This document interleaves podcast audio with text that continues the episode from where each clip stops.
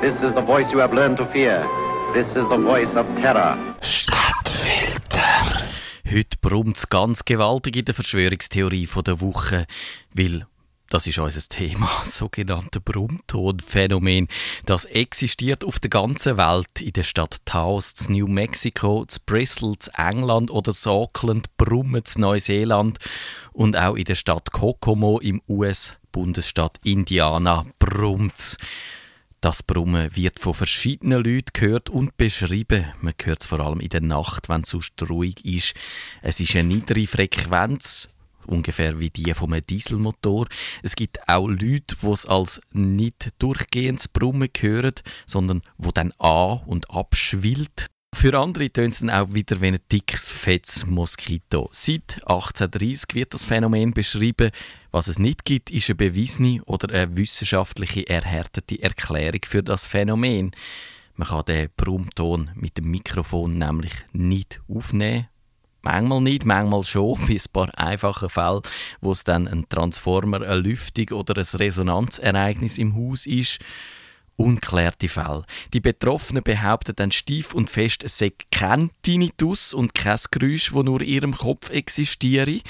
Und es wird manchmal eben auch von mehreren Leuten unabhängig voneinander wahrgenommen. Am einen Ort sind es mehr die Frauen, die es hören, am anderen Ort sind es vor allem die Männer, die von dem Brummen belästigt werden.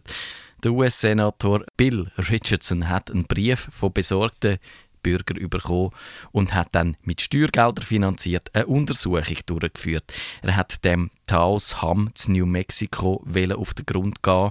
1993 ist das gewesen, aber man hat nichts gefunden und 1994 ist das Geld gestrichen worden. Der Dr. Tom Moyer zu Neuseeland hat ebenfalls Untersuchungen durchgeführt und der hat irgendwie das Brummen dann sogar können aufnehmen und so hat das dort mal tönt.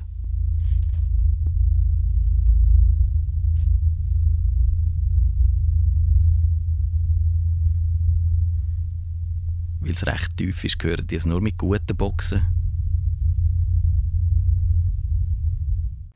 So tiefe Frequenzen können sehr weit übertragen werden. Das wissen alle die, die schon im Haus gewohnt haben, wo es irgendein Bewohner mit guten Basskessel gegeben hat. es könnte sich also um eine Quelle handeln, wo Erschütterungen im Umkreis, im weiten Umkreis produziert. Industrie käme da in Frage, Militäranlagen zum Beispiel. Die Erklärung ist beim Brummton von Kokomo in Indiana vorgeschlagen worden. Es gibt eine Fabrik von Daimler Chrysler, wo dort einen 36 Hertz Ton abstrahlt und Hayes International fabriziert allerhand Walzmaschinen und neben diesen Walzmaschinen auch einen 10 Hertz Ton. Es könnte sich auch um den Fry-Effekt handeln. Bei dem werden Hochfrequenzstrahlungen direkt akustisch wahrgenommen, zum Beispiel Radarwellen wo mit hohen Feldstärken abgestrahlt werden. Die lösen im Kopf innen Schalldruckwellen im Gewebe innen aus. Die wandern über Knochenleitungen direkt ins Gehirn und treffen dort auf den Hörnerv und dann hört man das halt. Und das funktioniert ungefähr so, wie die Handyabstrahlung auch vom Mikrofon aufgefangen werden und dann so komisch pöpperlet. Verschwörungstheoretiker sind jetzt auf jeden Fall überzeugt, es müssen so elektromagnetische Wellen sein, weil die werden natürlich, wie wir alle wissen, für allerhand geheime Aktivitäten gebraucht. Fürs HARP, das geheimnisvolle Observationsprogramm der US-Regierung in Alaska. Wir haben schon darüber geredet.